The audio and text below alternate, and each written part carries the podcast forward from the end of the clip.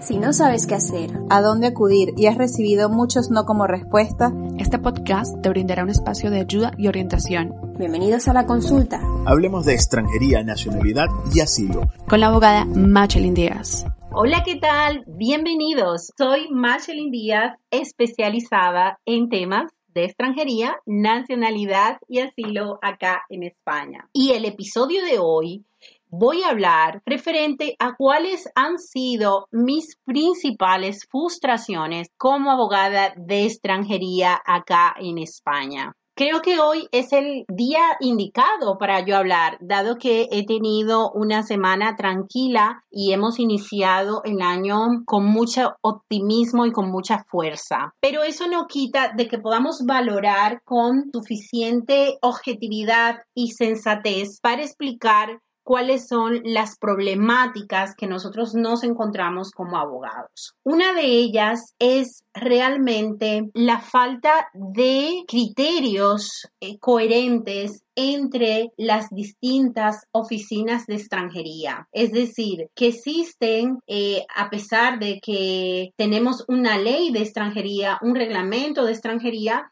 y las diferentes instrucciones que se van publicando, existen diferentes criterios o interpretaciones que hacen en función de la provincia o la comunidad autónoma donde te encuentres. Esto genera muchísima inseguridad por parte de nuestros clientes de que nosotros no podemos prever una situación de que es un criterio que no está basado en la legalidad ni en la norma. Otra de las principales frustraciones es el cambio de criterio o el cambio de las formas de realizar la solicitud o los plazos o la vía que nos encontramos diariamente. Cuando nosotros vamos a tramitar un expediente de extranjería, nacionalidad o asilo, como abogados, hacemos una estrategia basado en un tiempo, damos un tiempo aproximado, proveemos situaciones, pero con estos cambios que se producen producen de manera interna, que son cambios que no son ni siquiera publicados oficialmente a través de la página oficial, sino que son directrices internas en el cual nosotros exigimos cuál ha sido el cambio de criterio a la hora de tramitar plazo o la vía presencial, telemática, online o de una forma u otra, nos indican y nos contestan que han recibido un email que cambia totalmente lo que nosotros conocíamos. O sea, este cambio tan drástico hace que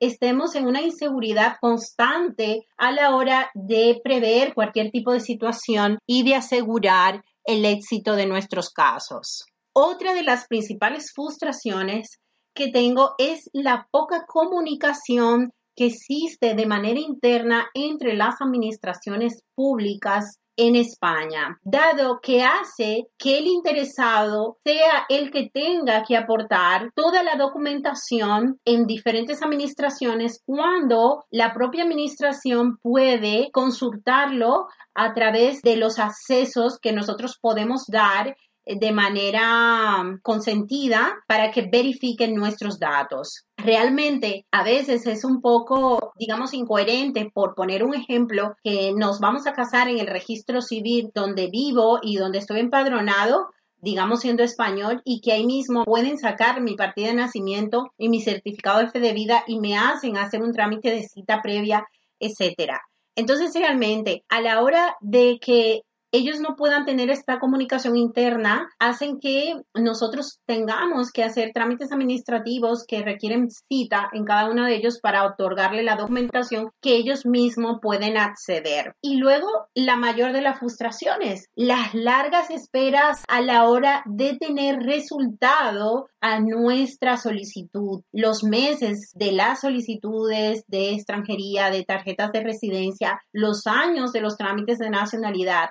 Nos genera cierto tipo de frustración que si una persona no sabe o no va de la mano de un abogado de extranjería que pueda prever situaciones a largo plazo, puede quedarse en la calle porque no está totalmente preparado para quedarse sin papeles por un tiempo determinado. Puede existir un montón de frustraciones más que puedo explicar en este episodio, pero realmente creo que estas son las principales. Si quieres que expongamos o tu situación, tu circunstancia, cuál ha sido tu experiencia, te invito a que nos escribas para poder realizarte una entrevista y que pueda conocer tus casos las demás personas que nos escuchan. Gracias por compartir conmigo un episodio de la consulta Hablemos de extranjería, nacionalidad y asilo. Recuerden suscribirse a nuestro canal de YouTube, seguirnos en las redes sociales y ahora comenzar a escucharnos por iVoox, Spotify y Upper Podcasts. Ha sido un placer contarle mis frustraciones como abogada de extranjería acá en España